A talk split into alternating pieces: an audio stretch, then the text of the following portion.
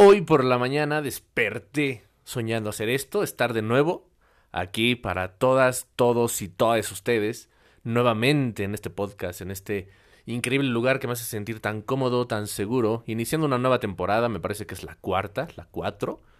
Eh, no sé qué decir, estoy muy contento, la verdad es que siempre soy muy ausente en este lugar. Sin embargo, y creo que es una buena mención para todos ustedes, me han acompañado aún y en mi ausencia. Así que no hay nada más que agradecer y pues continuar, ¿no? Seguir con las cosas. Hoy quiero hablar de algo pues interesante y de cierta forma importante. Me he dado cuenta, digo importante porque, y como ya lo viste en el título, me he dado cuenta que la comedia nos ha acompañado a lo largo de muchas, muchas, muchas, muchas generaciones en la humanidad, desde el Imperio Romano, quizá desde antes. Nos hemos dado cuenta que ha habido, creo que desde la época medieval, creo que me estoy equivocando con las fechas, eso es lo de menos, no soy historiador, pero sí me he dado cuenta que la comedia ha sido algo muy, muy presente. Y hay una premisa por la cual estoy aquí en este momento, en este lugar, hablando de esto. Tragedia más tiempo igual a comedia. Y a mí la verdad es que me hace muchísimo ruido. Obviamente yo no soy comediante, yo no vengo aquí a hacer reír a nadie. Si algo digo que dé risa, pues bueno, eso es una cosa. Sin embargo, pues no me dedico a hacer comedia, no me dedico a, pues sí, abordar los temas desde una forma, pues con risa, ¿no? Sin embargo, he consumido comedia a lo largo de mi vida y me parece muy... Mm, interesante. Veo comediantes creyéndose los más revolucionarios del mundo por hablar de temas delicados, con un tono de burlas, satírico, irónico, para poner como una realidad en, nuestras mentes, ¿no? Y que la podamos absorber porque te ríes. Y eso me parece interesante porque creo, o desde mi perspectiva, obviamente sin ser un experto, sin ser comediante, considero que la comedia debería de visibilizar ciertas cosas en nuestra sociedad que nos haga enojarnos a nosotros mismos con nosotros mismos y no con el comediante y no con alguien más, sino como visibilizar algo que nosotros hacemos, que nosotros perpetuamos en la privacidad de nuestra sonrisa, digámoslo así, en la privacidad de nuestras charlas con nuestros interlocutores, nuestros mejores amigos, nuestra familia. Creo que eso sería parte de la comedia. Lo que a mí no me late de esta premisa que decía, de tragedia más tiempo igual a comedia, es que no importa el tiempo que pase, hay tragedias que siguen siendo muy, muy, muy vigentes. Yo no creo que se deba o se pueda, realmente no es de deber o de poder.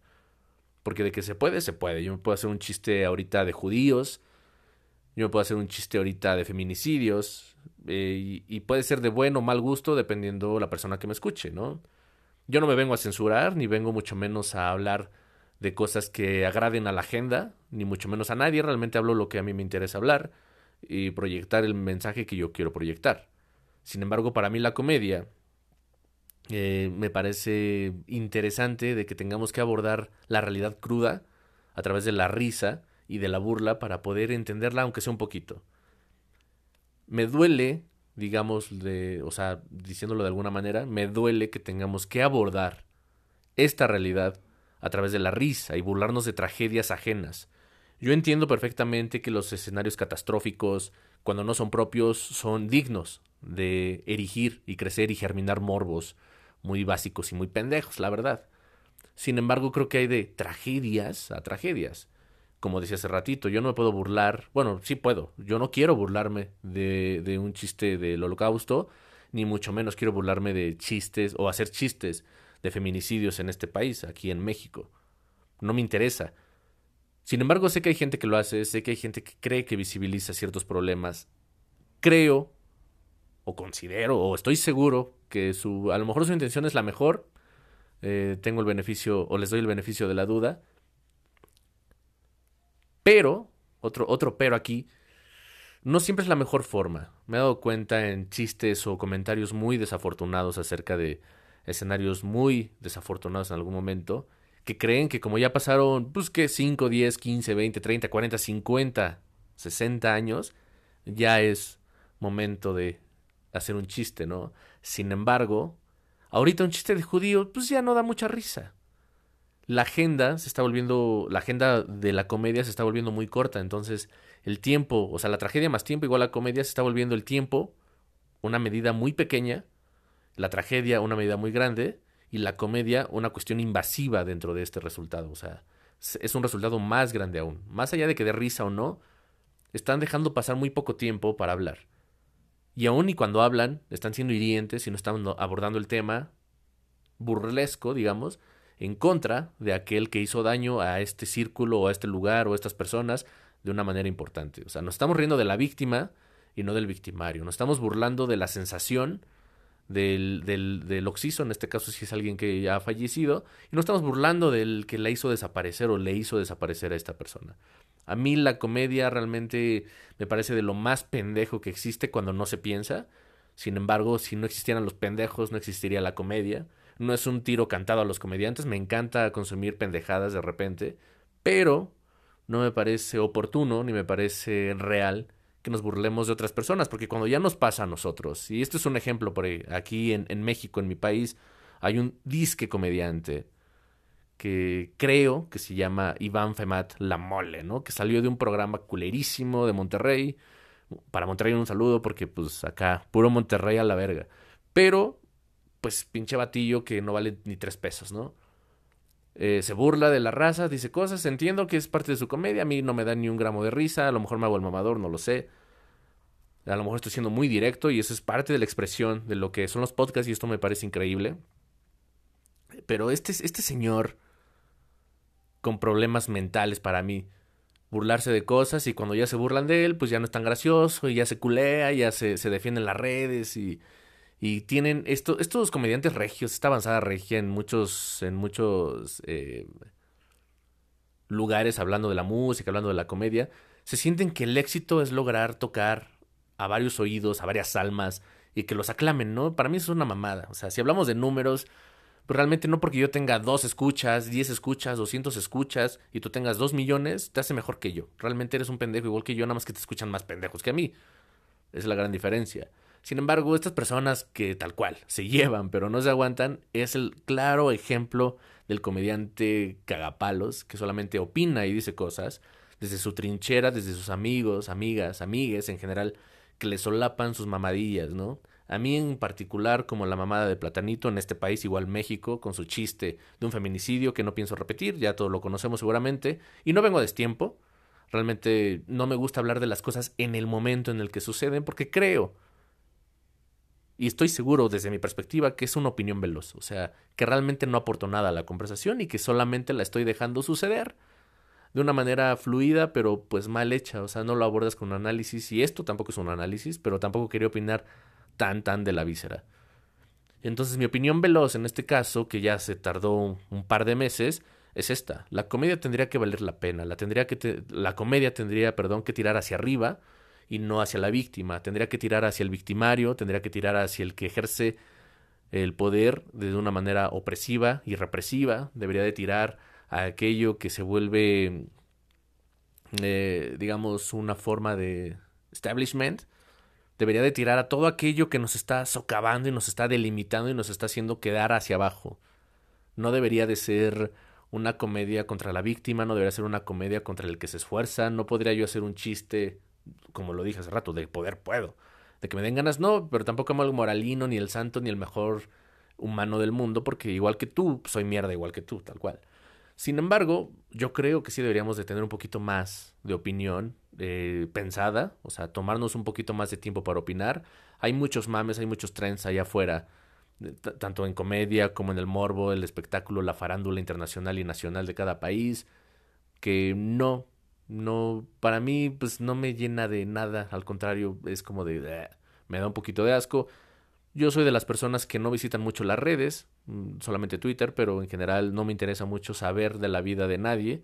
Me gusta el trabajo de muchas personas, pero no me interesa saber qué hacen. Porque al final del día me doy cuenta que no coincido con todo lo que hacen y está bien, o sea, es perfecto. Yo sigo más trabajos que vidas. Entonces, ese es el comentario del día de hoy. La comedia debería de servir para abrir los ojos, para visibilizar cosas, para dejar en claras muchas, en claro muchas cosas, perdón, y no solamente para atacar a personas que están en el, en, sí, en el papel de la víctima, en el papel del dolor, ¿no? Hago un llamado, yo sé que no tengo un poder de convocatoria gigante, las personas que me escuchan aproximadamente son como 50, pero esas 50 personas, que para mí es una gran fortuna, esas 50 personas aproximadamente, para mí es un ejército. Antes, si me hubiese escuchado una persona, para mí sería oro, ¿no? oro total y ahorita también es oro. Cada persona, cada oído que me deja entrar a su mente, a su casa, a su carro, a su oficina, a su trabajo, a donde sea que, a donde sea que te encuentres, a tu celular, pues para mí es un gran momento para dejar un mensaje de reflexión. Ni yo tengo la verdad absoluta, yo soy solo otro güey que está haciendo un podcast, porque eso es clásico, ¿no? Güeyes haciendo podcast, ¿no? Pendejos, cabrones, opinando cosas que no saben de qué opinan. Pero pues otra opinión, otra voz más, pues pues seguramente no hace la diferencia, pero creo en este caso firmemente que mi opinión hace la diferencia. Así que yo invito a que nos hagamos una crítica, una autocrítica de consumo. Como consumidor, ¿qué comedia te gusta y por qué? Y no vengamos con argumentos piteritos ahí de... Pues a mí me encanta esta comedia porque me puedo reír y no le pienso tanto y tú ves moros con tranchetes y ves cosas que no existen. Pues no, si tienes esa opinión tan pitera, pues la neta es que no mereces el cerebro que se te otorgó de nacimiento. Y esto no es un ataque con nadie, sino eh, creo que nos tenemos que confrontar a nosotros mismos de qué estamos consumiendo, qué estamos haciendo, qué estamos elaborando en nuestras mentes y qué estamos permitiendo, porque al permitir eh, se puede visibilizar de mil formas, desde una sonrisa, desde un aplauso, desde asentar la cabeza, desde decir sí, desde solapar, estamos pues dando la oportunidad a que sucedan las cosas. Y esto no es una agenda guauca ahí de nadie se ría más, vamos a quedarnos quietos y a ver quién se queda serio más tiempo. No, se trata de ser más conscientes y creo que es momento de cambiar, es momento de pasar otro tiempo, es momento de cambiar de lugar y no permanecer en el mismo lugar de siempre. La comedia tendría que evolucionar conforme evolucionan las exigencias sociales y tendría que evolucionar conforme evolucionamos todos nosotros. El lenguaje incluyente es algo importante, no lo menciono todo el tiempo, sin embargo este espacio es un espacio libre de prejuicio, aunque parezca esta una opinión prejuiciosa, es una opinión pues ligeramente pensada, ¿no? Eh, digerida para que no sea tan, tan mamadora de decir, no, que tengo un dato, no, o sea, eh, hay que hacer las cosas desde un punto pues relajado, para que no sea tan pesado, porque si de por sí la opinión es pesada a veces, darle un toque ahí mamador, pues es peor. Pero yo agradezco mucho que estén aquí. Este es un episodio muy corto, tengo muchos más ahí programados. Espero que nos escuchemos y nos veamos en el mundo de las ideas muy pronto. Me voy despidiendo, yo soy Ángel Strong, ya me conocen, los que me conocen me conocen y los que me están conociendo me van a conocer, pues espero que este sea su podcast favorito. Este año estamos ya trabajando en varias cosas, ya tengo ahí una persona con la que voy a grabar en adelante algunos episodios, no todos. Yo seguiré grabando cuando se me ocurra algo, lo pongo y lo subo. Si es que puedo, si es que tengo la oportunidad, lo vamos a grabar como en este caso. La comedia tiene que ser abierta, como lo dije. Con eso me voy despidiendo. La, comedia tiene que ser bien recibida, la comedia tiene que ser contestataria, la comedia tiene que ser ríspida, te tiene que generar ahí un pedido que te haga sentir culpable. Sin embargo, la comedia, no yo, yo no pongo las reglas, pero considero que la comedia no tendría que ir contra la víctima ni contra el oprimido tendría que ir contra el opresor y el victimario. De cierta manera, porque eso es comedia. Si nos ponemos más críticos, pues la comedia no debería existir. Pero no se trata de eso, se trata de sonreír y pasarla bien. Así que disfruta las mayores estupideces, no las divulgues. Si disfrutas de chistes de personas con discapacidad, del holocausto, de feminicidios, pues qué bueno, te aplaudo, es parte de tu mente. Nadie te dice qué hacer, lo entiendo perfecto. Disfrútalos en tu privacidad y no estés difundiendo ni divulgando pendejadas que ya no necesitamos. Necesitamos algo nuevo. Así que me despido, yo soy Ángel Strong nuevamente. Nos escuchamos, los escucho, los siento con todo mi amor. Les agradezco la permanencia y los que han venido y mis escuchas cotidianos. Les agradezco tanto que estén aquí. Así que me voy despidiendo y los quiero mucho. Hasta luego.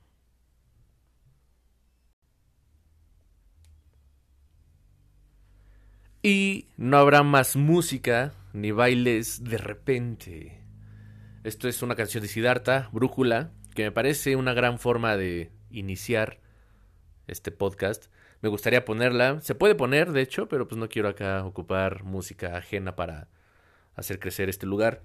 Es muy bonita, la recomiendo, así que si la quieren escuchar antes de escuchar este podcast estaría increíble, la de Brújula, muy bella, da ahí un panorama de lo que son las brújulas, de cuando no tienes un lugar, un sentido, y cuando no encuentras a la persona porque ya se fue, etcétera. Y lo como lo quieras interpretar es de cada quien. Sin embargo, como ya viste el título, hablamos de metáforas náuticas, y eso es muy interesante. Hace poco tiempo escribí algo que se llama el ancla. Me recordó un poquito al síndrome del marinero, que habla de cuando estás en casa ya quieres estar en alta mar, y cuando estás en alta mar quieres volver a casa, estar nuevamente en tu confort, en tu comodidad. Entonces cuando estaba escribiendo esto, que lo escribí y anuncio, aprovechando, muy orgánico, ¿verdad? Estoy escribiendo un par de libros a la par, uno es de política conceptual, otro es estimulante, que son historias solamente que te tocan con tus propias emociones. Entonces en este caso eh, es un extracto o es eh, una referencia a estimulante, donde escribí un texto que se llama Ancla, ¿no? De unas cuantas cuartillas. Em, es una narración que habla de una persona común y corriente como tú y como yo y como cualquier persona en el mundo que se prepara para salir de viaje, ¿no? Un viaje simple, realmente, ni siquiera es un viaje largo ni grande eh, a través de avión, barcos, trenes, nada. Un viaje a través de, de tu propio cuerpo, caminando, en tu bicicleta, en tu vehículo. En este caso es un vehículo automotor, en el cual hablamos de que te preparas a la hora que sea que tengas que salir, te preparas para salir. En este caso era una mañana. Te pones tu ropa terrestre, ¿no? Tu ropa para navegar este mundo. Tus aditamentos, acá tus artículos, celular, cartera, llaves, tarjetas de crédito, etc. Verificas que tu casa esté cerrada, que las ventanas estén cerradas y emprendes un viaje, ¿no? Sales a donde sea que vayas a ir, ya sea para pasear, ya sea para ir a tu trabajo, ya sea para ir a algún lugar, tomas tu nave, te deslizas, te vas. Ir por nave también puede ser cuerpo, ¿eh? lo, lo dejo claro otra vez. El cuerpo es increíble, ocúpalo en todas sus manifestaciones, sin miedo al que dirán, no tengas miedo al juicio, este es un paréntesis, ocupa tu cuerpo siempre que puedas, en todas las formas que puedas. Tu cuerpo implica tu cerebro, implica tus pulmones, implica tu corazón, implica tus órganos, implica tus piernas, implica tus brazos, implica tu boca, implica tu voz. Ocúpalo siempre que puedas, nunca dejes de ocuparlo. En fin. En este caso, eh, este relato habla de cuando una persona se prepara para salir a dar un paseo en su vehículo. Lleva su cámara fotográfica, lleva un montón de cosas, cierra sus persianas, cierra su ventana, cierra algunas puertas, verifica las llaves del gas, verifica algunas hornillas en la estufa, verifica que no hay algún tipo de fuga, porque puede que se tarde hoy o quizá algunos días. De, ti dependerá la interpretación. Sin embargo, me pareció muy interesante que este síndrome del marinero de cuando estás en casa quieres salir y cuando quieres salir quieres volver a casa, desde mi perspectiva es como un ancla. Puedo salir a navegar, pero he dejado un ancla. Acabo de tirar un ancla en mi casa con una cadena muy larga, de varios, varios kilómetros de distancia, y empiezo a navegar, ¿no? A circundar mi casa. Y sé que tengo que volver. Simplemente es algo para obtener nuevos conocimientos, nuevas vivencias, nuevas perspectivas, nuevas imágenes visuales, nuevas fotografías, nuevas amistades, nuevas personas que conocer, nuevos lugares. Esto es muy natural en la humanidad. Sin embargo, emocionalmente tiene un trasfondo. Una vez que salimos de casa y buscamos un lugar, vamos dejando rastros, tipo Hansel y Gretel, ¿no? Hay unos rastros de, migajas, morusas, dijeran. También unos rastros en la pared de pintura, de sangre, ¿no? Como que la memoria te haga volver. Pero aquí había una, una, una pregunta, una, una cuestión muy interesante. ¿Y qué pasa si ese día que sales a caminar, a viajar, a hacer, se rompe tu ancla? las cadenas que te traían de nuevo a casa o que te traían de nuevo de casa al mar se rompen. ¿Qué va a pasar contigo cuando se rompa tu ancla? ¿Estaremos dispuestos a continuar a la deriva o vamos a intentar sumergirnos y reconstruir o reparar el ancla? Tomar el eslabón que se acaba de romper, que me mantiene en casa, tomar el eslabón que ahora forma parte del viaje y unirlos nuevamente, si tenemos forma de unirlos, atarlos, continuaremos con el ancla o nos dejaremos llevar. Normalmente con el ancla salimos de viaje y regresamos a casa con nuevos conocimientos. Si tienes familia, esposa, esposo, pareja, cualquier tipo de persona con la que convivas, ¿no? Roomies. Y llegas y hoy vi un local increíble que vendía, no sé, tu artículo favorito o artículos muy, muy, muy importantes, muy chidos, muy cabrones, ¿no? Y llegas con nuevas experiencias, ¿no? Hoy conocí un cabrón, hoy conocí una morra. Y llegas con nuevas experiencias. Hoy vi en clase cómo hacer, no sé, brownies, ¿no? Por así decirlo. Hoy vi en clase cómo hacer muñecos articulados. Hoy vi en clase cómo instaurar una política democrática. Muchas cosas ahí proyectando mis aprendizajes del exterior. Pero pues digamos, ¿no? Esas son pequeños, pequeñas o pequeños trofeos que traes de vuelta a tu ancla, a tu casa. Pero una vez que se rompe, empiezas a la deriva, ¿no? No, no pudiste reparar tu ancla y empiezas a navegar. Aquí hay una reflexión. Vas a navegar, abierto, a escuchar, a entender muchas cosas, aún sabiendo que no vas a volver a ningún lugar y que tu conocimiento de cierta forma no va a ser en nada, en nada útil. O sea, vas a navegar en ese sentido o vas a intentar adherirte a las formas que crees o intentas creer que son familiares a ti. Es decir, supongo que tú has conocido a alguna persona que dice, es como mi segunda madre. Por llamarlo de alguna forma, tu madre o un familiar, un amigo, alguien cercano a ti, es un ancla. he conocido a mi segunda madre. Pensemos que has dejado a tu primera madre atrás. Y a esta persona es la que conoces.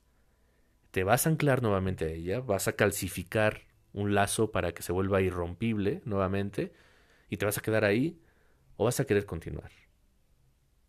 La pregunta es, ¿sabemos qué hacer con tanta libertad cuando no tiene una retribución inmediata de asombro? Es decir, si yo regreso a mi ancla con mis amigos y me dicen y les, y les platico, oye, acabo de conocer a una señora que es como mi segunda madre, se volvió increíble. Hubieras visto, ¿no?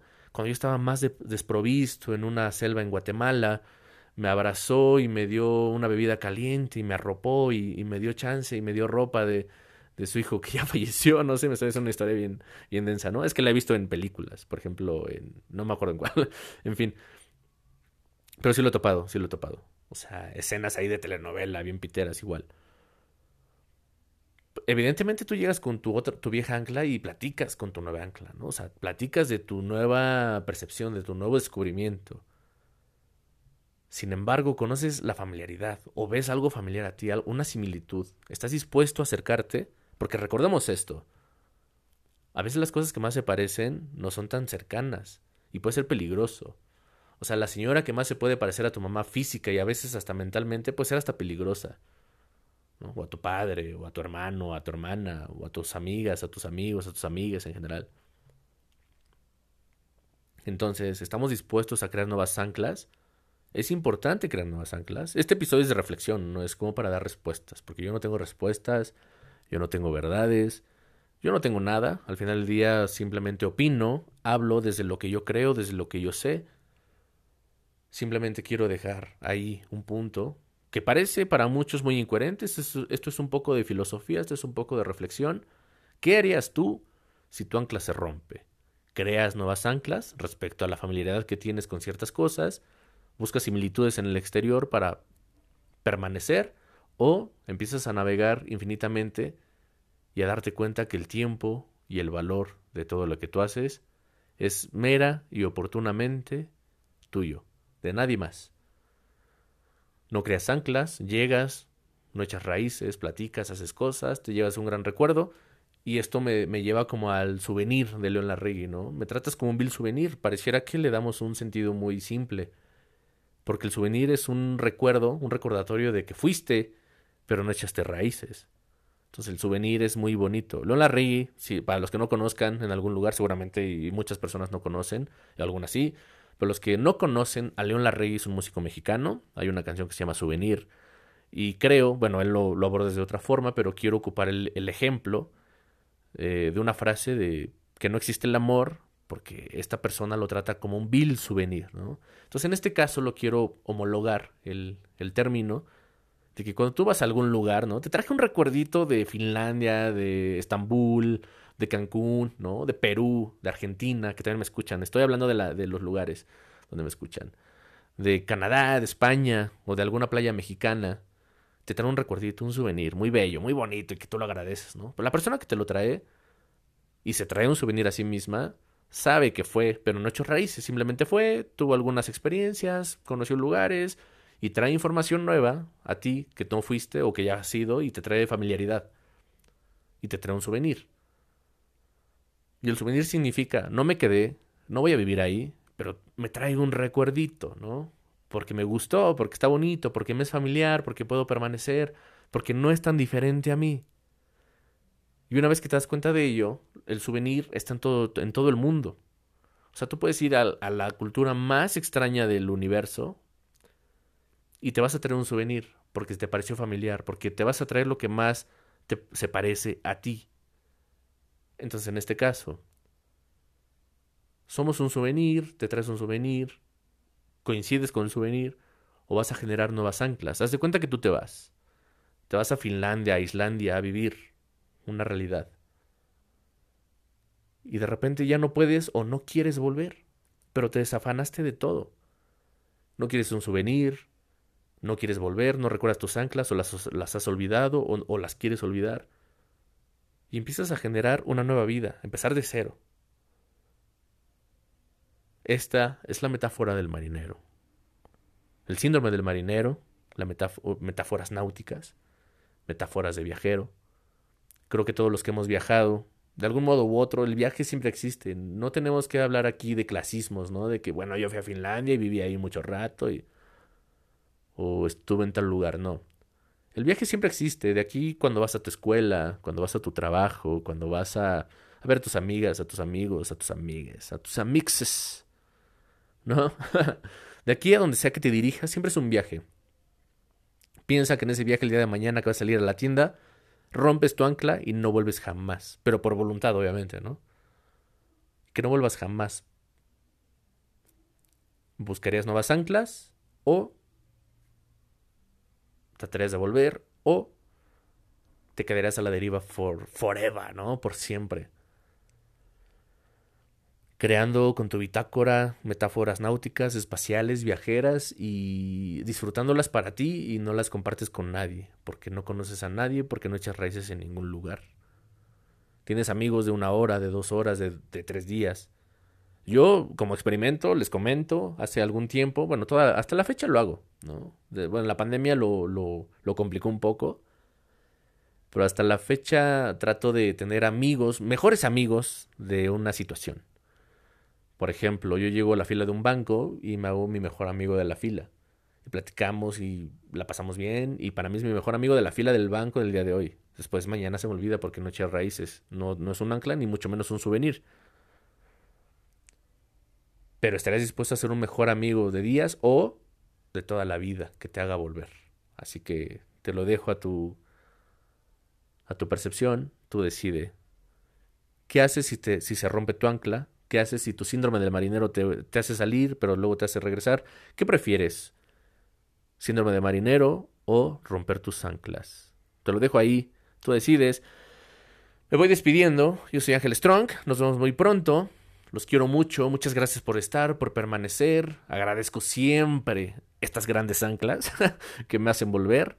No son para mí un souvenir, para mí son lugares donde quiero estar, donde me, gusta estar, donde quiero opinar, donde trato de hacerlo digerible lo más posible. Me gusta lo técnico, pero para eso están mis libros, eh, que recuerdo van a salir a mediados de este año, por julio, agosto máximo. Eh, Espero que para ese momento los quieran comprar, los quieran leer. Pueden ser algunos gratuitos, lo voy a decidir. No vivo de escribir hasta ahorita, pero me encantaría. Eh, así que nos vemos y nos escuchamos muy pronto. Hasta luego. Les recuerdo, los quiero mucho. Yo soy Ángel Strong y ahora sí, hasta luego.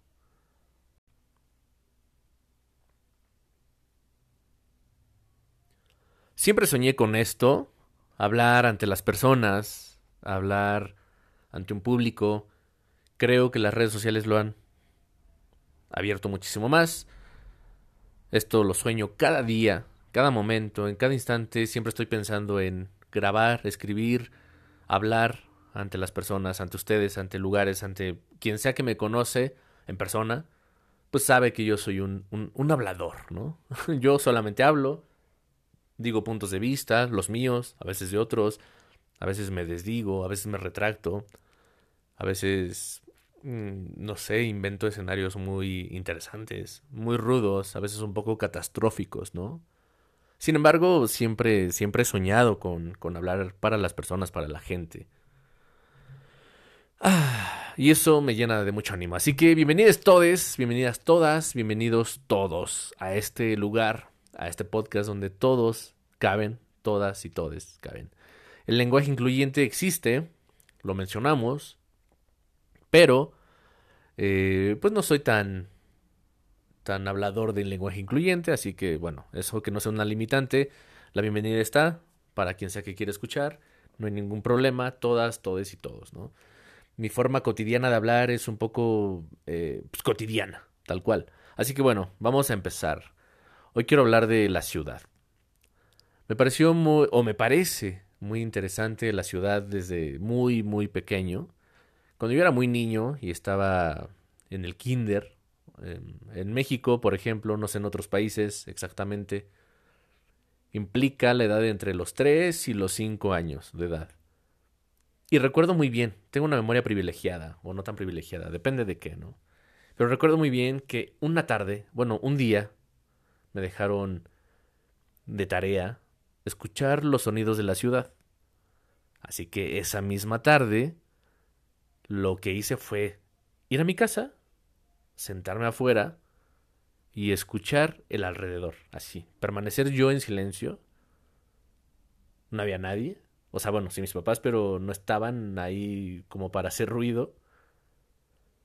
Y escuché el autobús, escuché vehículos, escuché personas hablar, uno que otro grito como de, oye, ¿no? O sea, todo muy bien.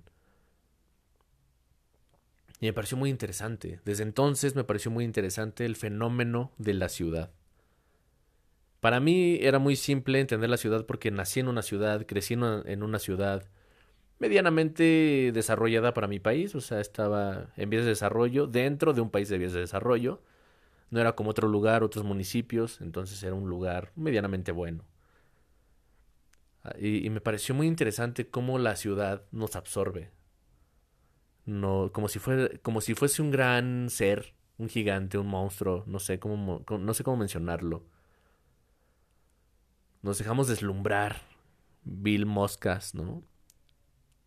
Y vamos buscando la ciudad como si fuera el, el, el fin último, el objetivo de nuestra existencia. Lo vi desde niño, la verdad es que, bueno, en algún momento les hablaré más de mis cuestiones mentales, para mí muy increíbles y creo que para muchos también, sin embargo, muy, muy receptivas a muchos estímulos. En este caso, la ciudad me pareció algo inaudito. Mis primeros contactos con la ciudad fueron interesantes, ver personas diferentes a mí, tanto en edad, bueno, ya, ya conocía gente, personas de diferente edad, mis padres, mis primos, mis tíos, mis abuelos, personas en general, pero conocer mis hermanos también, ¿no? Pero conocer personas que no son de tu familia, en otro entendimiento, en otra realidad, en otra forma de, existir, para mí fue un choque interesante, ¿no? Yo, obviamente se rompe tu burbuja. Eh, entiendo que hay mucha gente que a los 20 no ha roto su burbuja en ningún sentido. Y pues tampoco está mal. O sea, ahí naciste así y, así sucede. Lo que se escucha de fondo son mis perros. ¿no? Pero bueno, son parte de, de, de, estas experiencias, o sea, estas experiencias son parte de, cómo vivimos la realidad. Y me pareció muy, muy importante o interesante abordar el tema de la ciudad. Por eso, por eso hablaba. No sé tú si tienes algún recuerdo de tu primer impacto con la ciudad. Yo, en este podcast, los que me conocen, he hablado un par de ocasiones del capacitismo, ¿no? De la discapacidad. Y, realmente creo que fue por algo que me impactó mucho en la infancia. Me han preguntado en algunas otras ocasiones, ¿por qué hablas de esto a menudo, ¿no? De la discapacidad. Y me di cuenta que cuando yo era niño, eh, pasaba por un lugar donde había un señor en silla de ruedas que no tenía las dos piernas. Las tenía como vendadas o algo similar. Mi madre en este caso, que siempre era con la que pasaba por ahí, me decía, eh, no mires en un sentido irrespetuoso, o sea, no mires con morbo. Y desde muy temprana edad me quedó claro que era el morbo. Porque el morbo era como veo algo diferente, me le quedo viendo porque no sé qué pasa y no lo entiendo, pero lo sigo viendo, ¿no? Pero eh, lo entendí muy claro y dije, es una falta de respeto mirar a alguien que es, entre comillas, diferente a nosotros, ¿no? Y eso era la ciudad. Para mí fue mi primer choque con la ciudad. Una persona muy diferente a mi realidad. Una persona muy diferente a lo que yo estaba acostumbrado a ver. Y empecé a ver personas, vagabundos, ¿no? Homeless, ¿no? En este caso. Mm, personas sin hogar, personas en situación de calle. Y fue doloroso. En un principio era como de, pero ¿por qué no se pedir con nosotros a la casa, no? ¿Qué tiene de malo que venga a vivir con nosotros? Inicialmente no lo tiene nada de malo.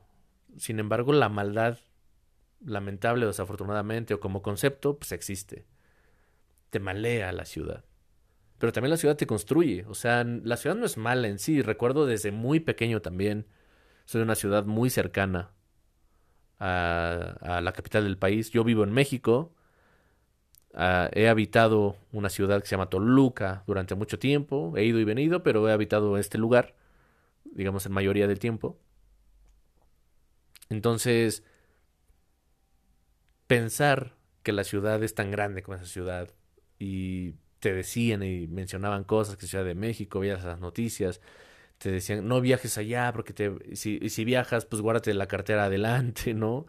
Guarda tus pertenencias de una forma, te van a asaltar, hay mucho vándalo, etcétera. La Ciudad de México era como el peor lugar del mundo porque era la ciudad. Inevitablemente esto ha ido cambiando, la ciudad se ha construido y ha construido muchas personas increíbles y de alto valor, me refiero por alto valor a, grandes talentos, a grandes personas, a grandes familias que tienen valores, que no roban, que no lastiman, que no perpetúan violencias.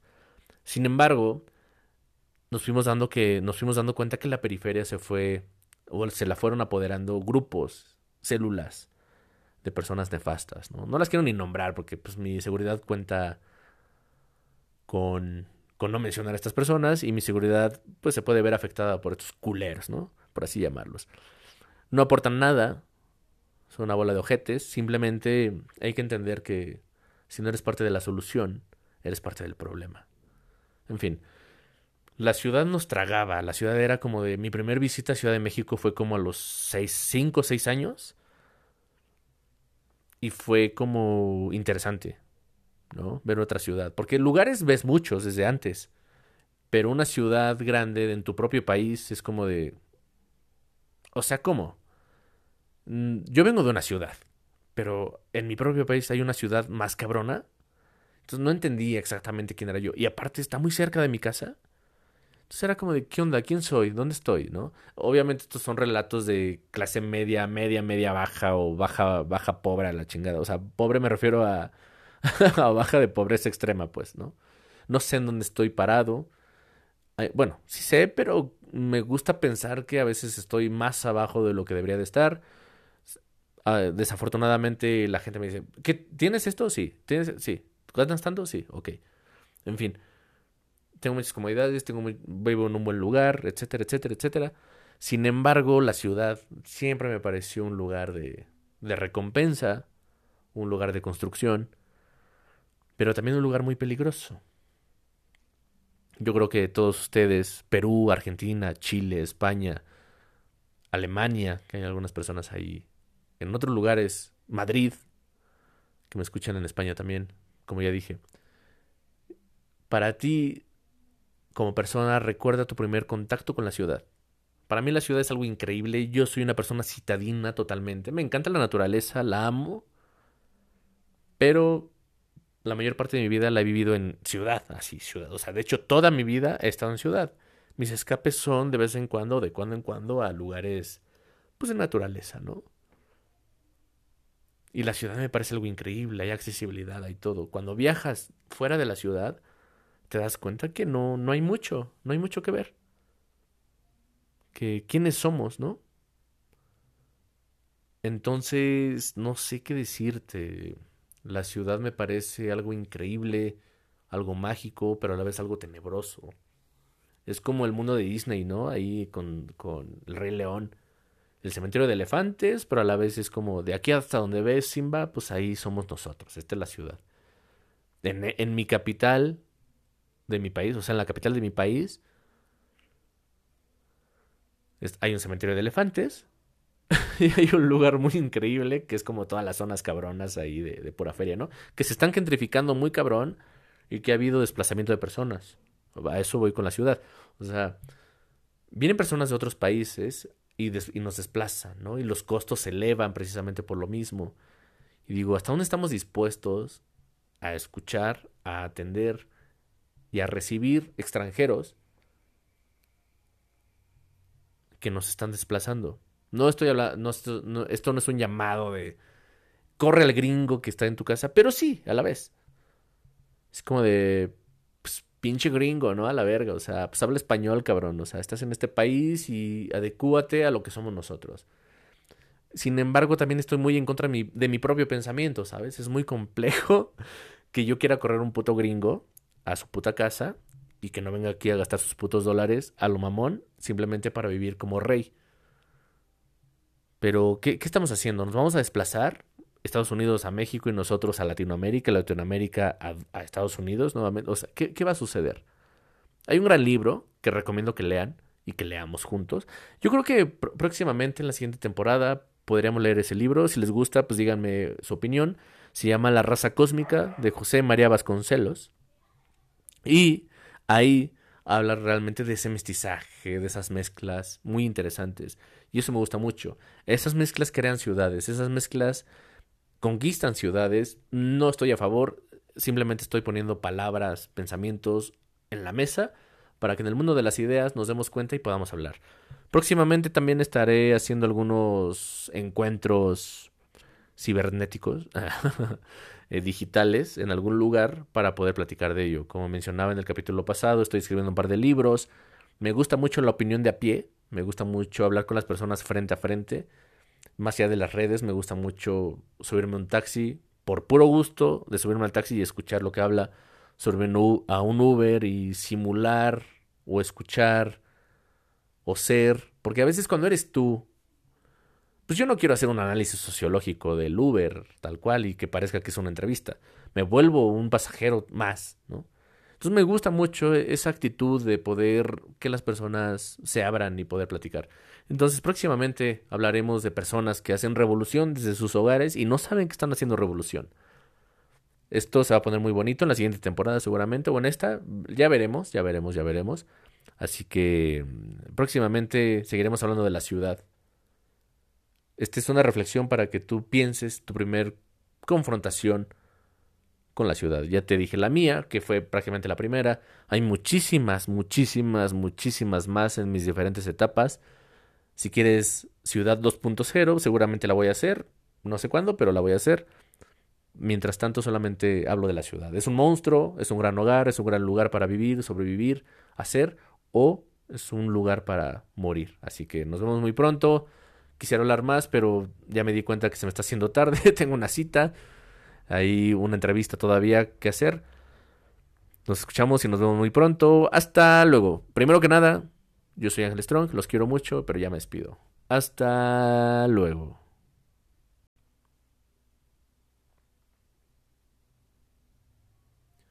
Siempre soñé con esto, hablar ante las personas, hablar ante un público. Creo que las redes sociales lo han abierto muchísimo más. Esto lo sueño cada día, cada momento, en cada instante. Siempre estoy pensando en grabar, escribir, hablar ante las personas, ante ustedes, ante lugares, ante quien sea que me conoce en persona, pues sabe que yo soy un, un, un hablador, ¿no?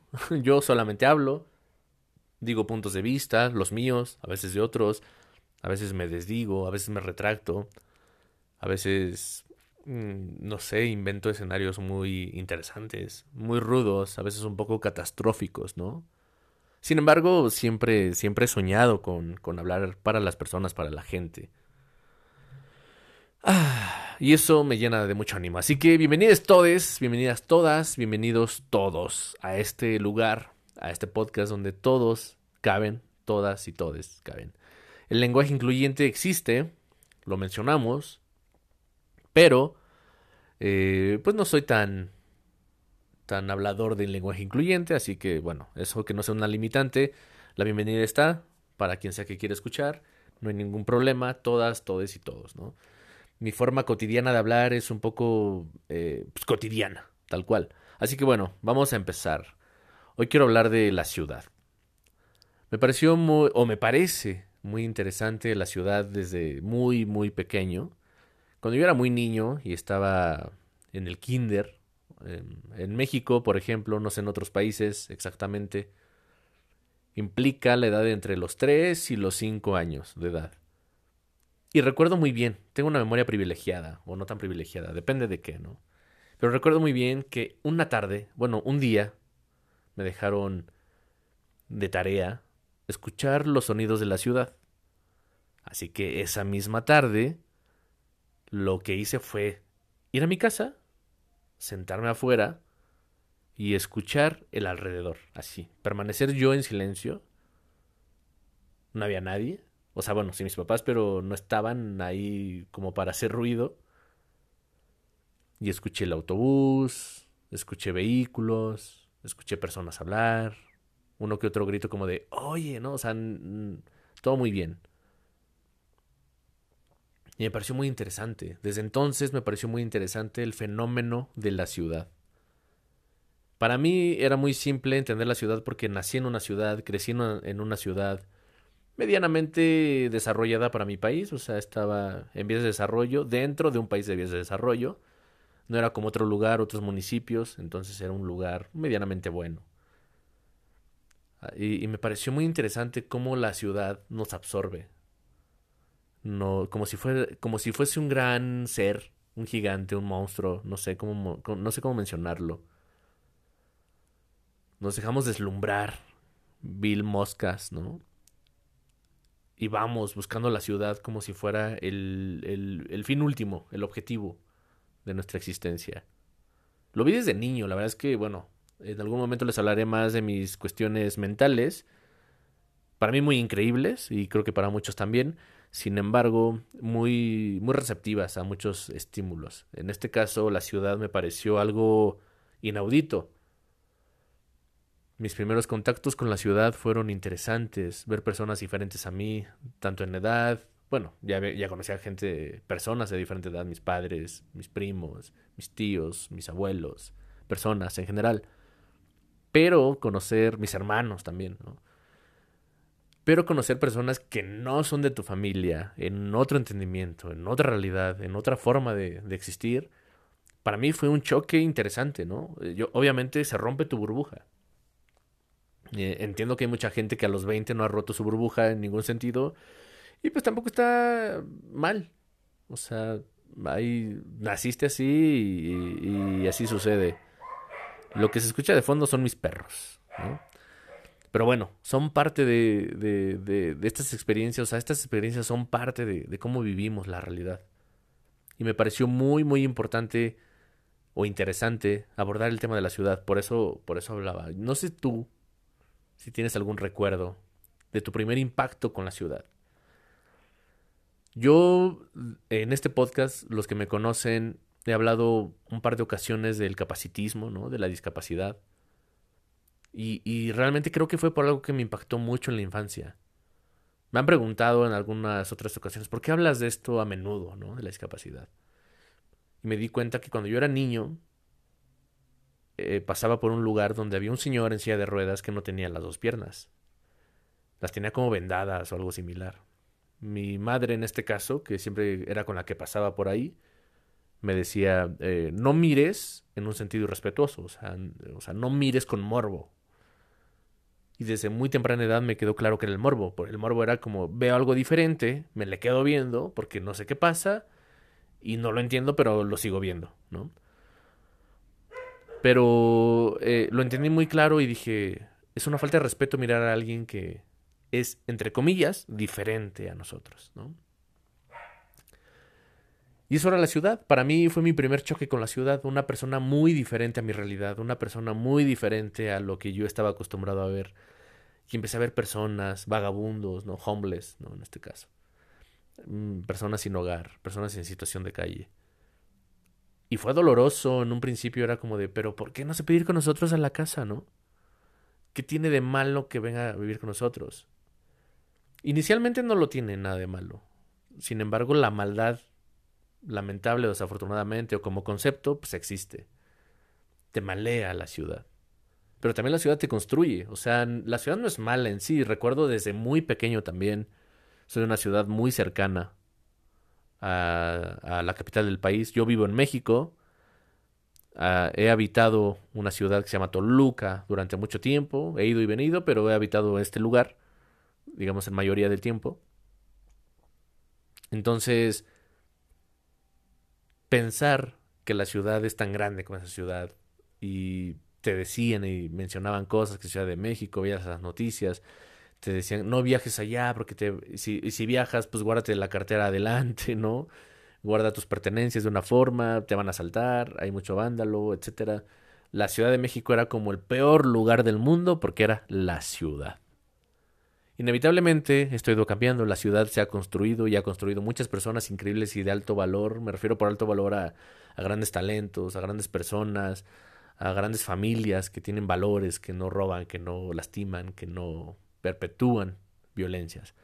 Sin embargo, nos fuimos dando que nos fuimos dando cuenta que la periferia se fue o se la fueron apoderando grupos, células de personas nefastas, ¿no? No las quiero ni nombrar porque pues mi seguridad cuenta con con no mencionar a estas personas y mi seguridad pues se puede ver afectada por estos culeros, ¿no? Por así llamarlos. No aportan nada, son una bola de ojetes, simplemente hay que entender que si no eres parte de la solución, eres parte del problema. En fin, la ciudad nos tragaba. La ciudad era como de. Mi primer visita a Ciudad de México fue como a los 6, 5 o 6 años. Y fue como interesante, ¿no? Ver otra ciudad. Porque lugares ves muchos desde antes. Pero una ciudad grande en tu propio país es como de. O sea, ¿cómo? Mm, yo vengo de una ciudad. Pero en mi propio país hay una ciudad más cabrona. Entonces no entendí exactamente quién era yo. Y aparte está muy cerca de mi casa. Entonces era como de, ¿qué onda? ¿Quién soy? ¿Dónde estoy? ¿No? Obviamente estos son relatos de clase media, media, media baja o baja, baja pobre a la chingada. O sea, pobre me refiero a, a baja de pobreza extrema, pues, ¿no? No sé en dónde estoy parado. Bueno, sí sé, pero me gusta pensar que a veces estoy más abajo de lo que debería de estar. Ah, desafortunadamente la gente me dice, ¿qué, ¿tienes esto? Sí. ¿Tienes? Sí. ¿Ganas tanto? Sí. Ok. En fin tengo muchas comodidades, tengo vivo en un buen lugar, etcétera, etcétera, etcétera. Sin embargo, la ciudad siempre me pareció un lugar de, de recompensa, un lugar de construcción, pero también un lugar muy peligroso. Yo creo que todos ustedes, Perú, Argentina, Chile, España, Alemania, que hay algunas personas ahí, en otros lugares, Madrid, que me escuchan en España también, como ya dije. Para ti como persona, recuerda tu primer contacto con la ciudad. Para mí la ciudad es algo increíble, yo soy una persona citadina totalmente, me encanta la naturaleza, la amo, pero la mayor parte de mi vida la he vivido en ciudad, así, ciudad. O sea, de hecho, toda mi vida he estado en ciudad.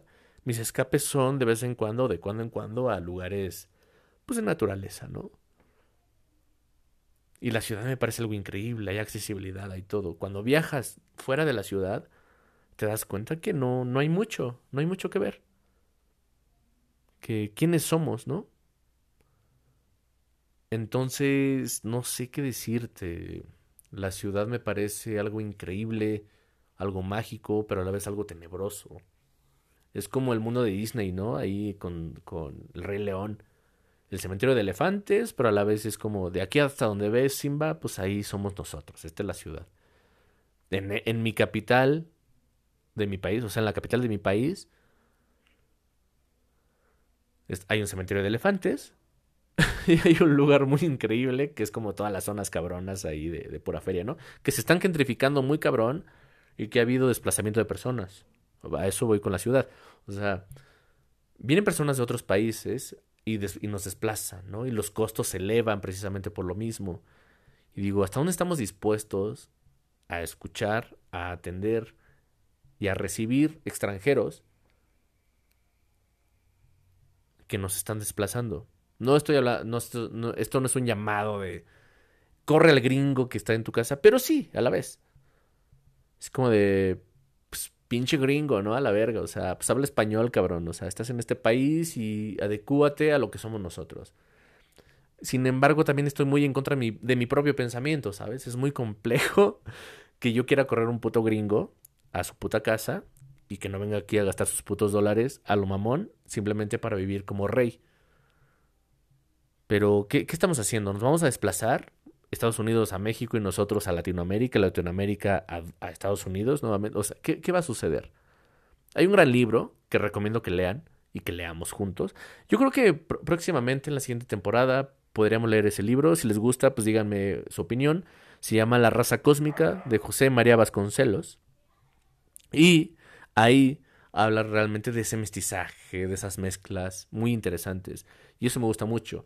Esas mezclas crean ciudades, esas mezclas conquistan ciudades. No estoy a favor, simplemente estoy poniendo palabras, pensamientos en la mesa para que en el mundo de las ideas nos demos cuenta y podamos hablar. Próximamente también estaré haciendo algunos encuentros cibernéticos, eh, digitales, en algún lugar para poder platicar de ello. Como mencionaba en el capítulo pasado, estoy escribiendo un par de libros.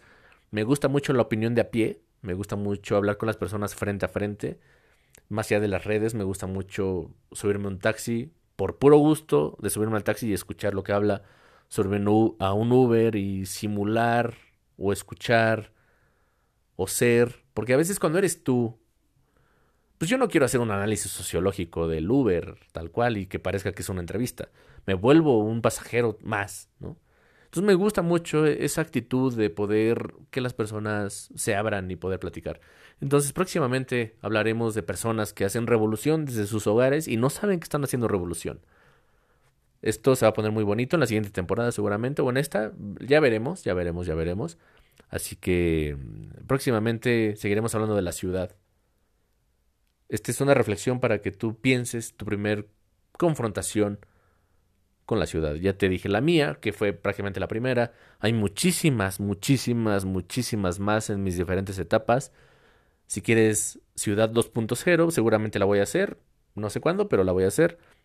Mientras tanto, solamente hablo de la ciudad. Es un monstruo, es un gran hogar, es un gran lugar para vivir, sobrevivir, hacer, o es un lugar para morir. Así que nos vemos muy pronto. Quisiera hablar más, pero ya me di cuenta que se me está haciendo tarde. Tengo una cita. Hay una entrevista todavía que hacer. Nos escuchamos y nos vemos muy pronto. Hasta luego. Primero que nada, yo soy Ángel Strong, los quiero mucho, pero ya me despido. Hasta luego.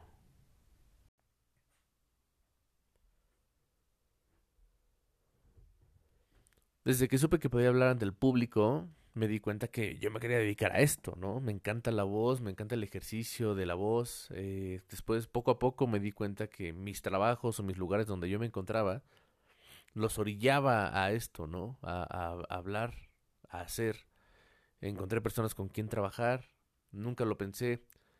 Esto de empezar, como ves el título, empezar, yo inicié a hablar en público, digamos, de una manera, pues no profesional, mm, lo digo no profesional en el sentido de que no ganaba dinero por eso, pero el podcast ya tiene muchos años que, que existe, ¿no? El género podcast. Muchas personas piensan que inició en el 2018, 19 o 20, más que nada en el 20 pero el podcast, eh, la primera vez que yo hice un podcast, hace muchos años, no es por hacerme el mamón de que, ay, yo empecé este pedo, no, obviamente no, esto ya viene más, pues de Gringolandia y todo este rollo, ¿no? Yo lo hice por ahí del 2005 o 2008, entre esos años, no me acuerdo la verdad muy bien, con un amigo que le mando muchos saludos. No voy a mencionar su nombre por... porque no somos amigos, ¿no? Pero en su momento sí éramos amigos y todo era muy cool. Sin embargo, el género podcast empezó poco antes, ¿no? Y yo recuerdo haber escuchado podcast de, de MBS por ahí del 2010, 2011.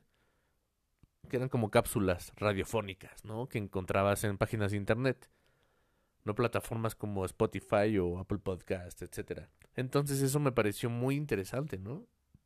Evidentemente empezamos a platicar, empezamos a hacer cosas en aquel entonces que que evidentemente no eran tan mainstream y que nos escuchan muy pocas personas, igual que ahorita me escuchan muy pocas personas. Hay muchos podcasts, hay muchas personas haciendo cosas. Sin embargo, empezar el punto y el título de este de este podcast, de este capítulo es ese. No dejar pasar, no dejar concluir un sueño antes de intentarlo, ¿no? Hay que empezar, hay que hacer, hay que continuar aún y cuando las cosas parezcan adversas. Es decir, seguramente has escuchado a muchos gurús de vida, ¿no? Que se creen personajes increíbles en, en el Internet. Sin embargo, lo que yo traigo aquí para ti es, inténtalo. No importa lo que hagas, no importa lo que quieras, no importa nada, inténtalo, hazlo. Hazlo como yo, hazlo mejor que yo. Yo tengo una calidad de audio, yo tengo una una forma de hacer las cosas. Sin embargo, yo no estoy haciendo un podcast para pegar. Estoy haciendo un podcast para opinar, para hablar. Y inevitablemente sé que en algún momento voy a tener una opinión que mm, pues, sea interesante o sea ríspida o tenga algo por ahí que al final del día pues no va a agradar tanto y quizá, solo quizá, eso lo haga viral. Sin embargo, yo considero que hay que intentarlo, hay que empezar. Y te voy a dar mis tips, poco a poco. La primera vez que yo grabé ante un público, de alguna forma, grabar, grabar este podcast, o sea, audio, fue con un micrófono súper, súper pitero, por ahí del 2000, eh, como te dije hace rato, 2008. Perdón, y el micrófono de la computadora, ¿sabes? Y esto era, ¿no? Y era una plataforma donde podías poner musiquita y se escuchaba y todo muy bien. Parecía una estación de radio y, y estamos emocionados, ¿no? Este vato y yo, que éramos amigos, etcétera. Luego les contaré porque ya no somos amigos, pero bueno. En ese momento, estamos muy emocionados de que nos escucharan personas, ¿no? Personas, nuestras compañeras, nuestros compañeros, compañeros. Bueno, antes no existía el. No existía la, la integración la inclusión, no existía nada de eso, ¿no? Ahorita eh, estamos experimentando una nueva época de cómo hacer las cosas. De hecho, eh, como lo mencioné creo que en el primer episodio, tengo un nuevo equipo. Mm, bendito sea Satán. Pero eh, sí tuve unos errores para subirlo. Se subió uno completo con los tres capítulos. Estuvo increíble. La verdad es que me gustó. Eh, Y también se subieron este los capítulos que ya había subido como repetidos y luego otros no se subieron, entonces los borré, la verdad es que los borré porque no me interesa dejarlos ahí ahorita. Entonces por eso dije empezar. Empezar es muy importante, ¿no? Empezar un podcast, empezar un proyecto, empezar un, no sé, un momento en la escuela, en el trabajo, en tu vida, ¿no? Un momento fitness, ¿no? Voy a empezar a ir al gimnasio, voy a empezar a ir a la universidad, voy a empezar a ir a, no sé, a un lugar de desayunos, voy a empezar a ir a un club, voy a empezar a ir a, no sé, cosas de, de personas que tienen cosas que empezar, ¿no? Voy a empezar a trabajar, voy a empezar a pedir limosna, voy a empezar a, lo que tú quieras. Siempre hay algo que empezar y la verdad es que no quiero dar malos ejemplos de, de cosas negativas. Sin embargo, siempre hay que empezar. Y por eso he dado este prefacio, ¿no? Que yo en su momento inicié con un amigo, con toda la esperanza del mundo de que nos escucharan millones de personas, cosa que no sucedió, obviamente. Pero iniciamos un podcast antes de que el podcast existiera como tal. Ya existía el género podcast, pero no como en esa popularidad. Entonces me pareció muy, muy increíble que, no sé, poder hacerlo y justo lo estaba pensando ahorita. Esto lo acabo de hacer de noche. Estaba durmiendo, desperté, lo pensé, lo recordé y estoy grabándolo, ¿no? Esto es sumamente genuino y real. O sea, esto no es una cuestión como para engañar personas. No, nada. Esto es literal. Entonces, con esta persona empezamos a hacer las cosas, ¿no? Con todo el, con todo el afán, con todo el punto. Inevitablemente yo me compré y me apoyaron mis papás en aquel momento, muy secundario, ¿no? Muy de la secundaria. A comprar equipo para conectarlo a la computadora, grabar los, los videos de internet, ahí de MTV, etcétera. Y me empecé a dedicar a eso, ¿no? A quemar discos, a hacer piratería, la neta, en aquel entonces. Eh, eh, espero que esto no sea una confesión de delito, ¿no? no, pero la neta es que me decías, haz de cuenta tú, ¿no? Que me escuchas. Oye, quiero un video eh, tal, ¿no? El nuevo que de no sé quién, de Black Eyed Peas en aquel entonces. No, pues yo te lo grabo, te grabo el video, te grabo las entrevistas, me pongo a buscar en todos los canales todo lo que es de Black Eyed Peas, lo descargo o lo grabo, etcétera, y yo te lo doy en un DVD, un DVD, ¿no? Y esa era mi, mi chamba en aquel entonces, ¿no? Con la gente que conocía, con los que no conocía tanto, con mis compañeros de algún lugar, de la secundaria prepa. Algunos me compraron, algunos no, pues no había feria, ¿no? Pues no, no te, no te compraban por lo mismo, no les daban dinero. Pero empecé, empecé un negocio, empecé a hacer cosas, siempre supe que me gustaba la comunicación, siempre supe que me gustaba hacer un montón de cosas. Y inevitablemente el camino me llevó a estudiar comunicación, ¿no? Periodismo, en este caso, con énfasis en periodismo. Yo quería trabajar con Carmen Aristegui, un saludo a Carmen Aristegui, que me motivó muchísimo en aquel entonces a, ser periodista. Y fui siguiendo esos pasos, ¿no? Y hablar y hablar y hablar. Siempre he tenido que hablar en algún lugar, en mi trabajo, en algún lugar. Realmente siempre he tenido que hablar ante el público. Y yo quiero que tú empieces a hacerlo, ¿no? Empezar es esto, Hablar ante el público, ante el público, perdón, es hablar ante tu familia, hablar ante tus amigos, hablar ante gente desconocida, ¿no? Que es un gran ejercicio. Yo lo hice muy morro. En algún momento me subí con un amigo, que es una gran historia, ¿eh? Un amigo también en la secundaria, bueno, en la prepa, íbamos, habíamos pasado a la prepa. eh, pues pasó, pasé yo, hicimos cosas, estaba todo bien. Nos conocimos en la secu me mandó un mensaje, ¿qué onda? ¿Qué haces? No, no, pues yo aquí en la prepa, etcétera. Hay que vernos, güey. Con ese güey habíamos aprendido a tocar guitarra en la secundaria. Y pues sí, pues hay que vernos, ¿no? Qué chingón. Vamos a vernos. Me acuerdo que lo vi, me platicó su historia. Espero que estés muy bien, Uriel. Un saludo. Se llama Uriel. Ese güey sí lo mencionó porque pues sí éramos compas, ¿no? Camaradas chidos. Pero, no, no, no me acuerdo cómo se apellida, pero se llama Uriel. Eso sí me acuerdo. Estuvo muy cagado porque cuando nos vimos, pues yo iba, pues no iba bien en la prepa, pero pues tampoco tenía el problema que él tenía, ¿no? Cuando lo, cuando lo conocí, eh, perdón, cuando lo vi otra vez, ese güey me platicó de, güey, me dieron de baja. Llevo tres meses sin ir a la escuela y mis papás piensan que estoy en la escuela. Traigo mi guitarra solamente para pasar el tiempo, ¿no? Y yo, y yo llevaba mi guitarra y dije, bueno, pues vamos a tocar. Platicamos, le dije, no, pues no mames, ya diles, güey, porque ellos están pagando la escuela. Yo, afortunadamente, yo ya me pagaba mi prepa, con mi trabajo, con mi sudor, ¿no? Para bien o para mal, pues yo ya estaba lejos de casa en algún momento.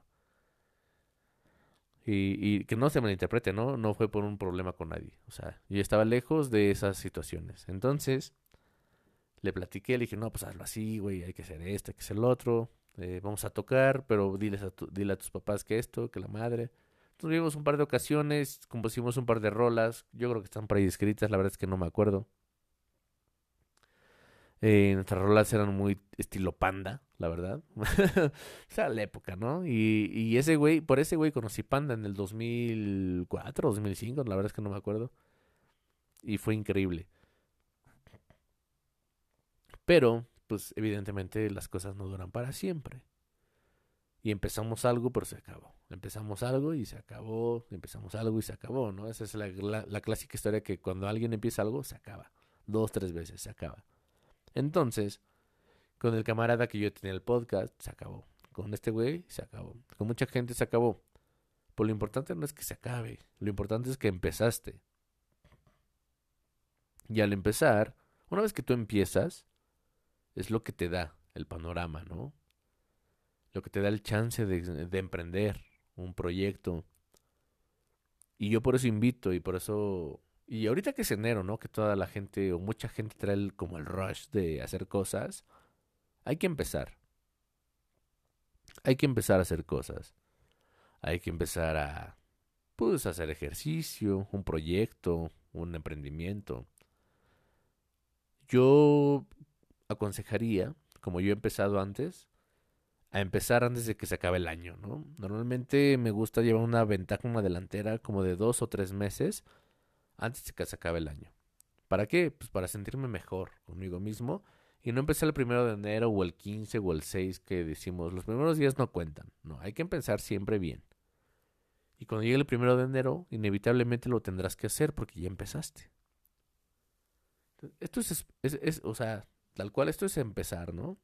Y lo digo tal cual, como debe de ser, como va ahí despertando en la madrugada. Y eso me parece sumamente increíble. Espero que realmente no dije nada como tal, pero espero que esto haya servido a aquel que me escuche y quiere empezar algo, empieza, no pasa nada. Y si pasa, pues qué chingón, tenía que pasar. Para bien o para mal hay que empezar y hay que hacer. Entonces yo lo aplaudo, yo lo, yo lo celebro y empieza. Empieza a desfragmentar el lugar donde te encuentras que no te agrada, ya sea el trabajo, ya sea la escuela, ya sea tu familia, ¿no? Rómpelo en el buen sentido. Romperlo para expandirlo y no romperlo para ir en, en detrimento. Y bueno, no quiere decir que la familia es increíble, ¿no? En todo caso, si tú tienes una familia que no es increíble, no te conflictúes en escuchar a personas con familias increíbles. Destruye tu familia, en el buen sentido, metafórico obviamente, y avanza, avanza tú y crece tú. Evidentemente no siempre se puede contar con alguien. Y la soledad cuando la buscas es muy bonita. Así que, ¿qué te digo? Avanza, avanza, avanza, emprende, empezar. Empezar es el momento, es el lugar, es la forma. Así que pues qué más digo, esto lo estoy haciendo en un modo muy naive, muy tranquilo, muy intuitivo, muy infantil, muy visceral, con un poco de estructura poética, con un poco de estructura metafórica. Sin embargo, pues al final del día es muy naive, ¿no? Y lo hago para todos ustedes, todas, todos y todas ustedes. Os no di la bienvenida y quise empezar con una historia. Así que yo me despido, yo soy Ángel Strong. Espero que se la estén pasando muy bien yo estoy grabando de madrugada, más dormido que despierto, pero bueno. Desperté pensando en esto y pienso que es algo valioso, ¿no? Así que nos escuchamos y nos vemos muy pronto en el mundo de las ideas. Y pues corre la voz y que alguien más me escuche, ¿no? He visto que los, estos capítulos han tenido muy buena respuesta y espero que así continúe. Y continuaré pues, subiendo capítulos cortos, largos, lo que tenga que durar, lo subiré. Así que nos escuchamos y nos vemos en el mundo de las ideas. Aquí tienen la forma de contacto en las plataformas. Así que nos escuchamos y nos vemos muy pronto. Hasta luego. Ah, por cierto, por cierto, por cierto, te quiero mucho. Siempre y cuando hagas lo correcto. Nada, cierto. No, te quiero mucho incondicionalmente. Pásala bien. Enfócate en lo tuyo y pásala perfectamente. Así que nos escuchamos muy pronto. Yo soy Ángel Strong, lo repito. Y ahora sí, hasta luego.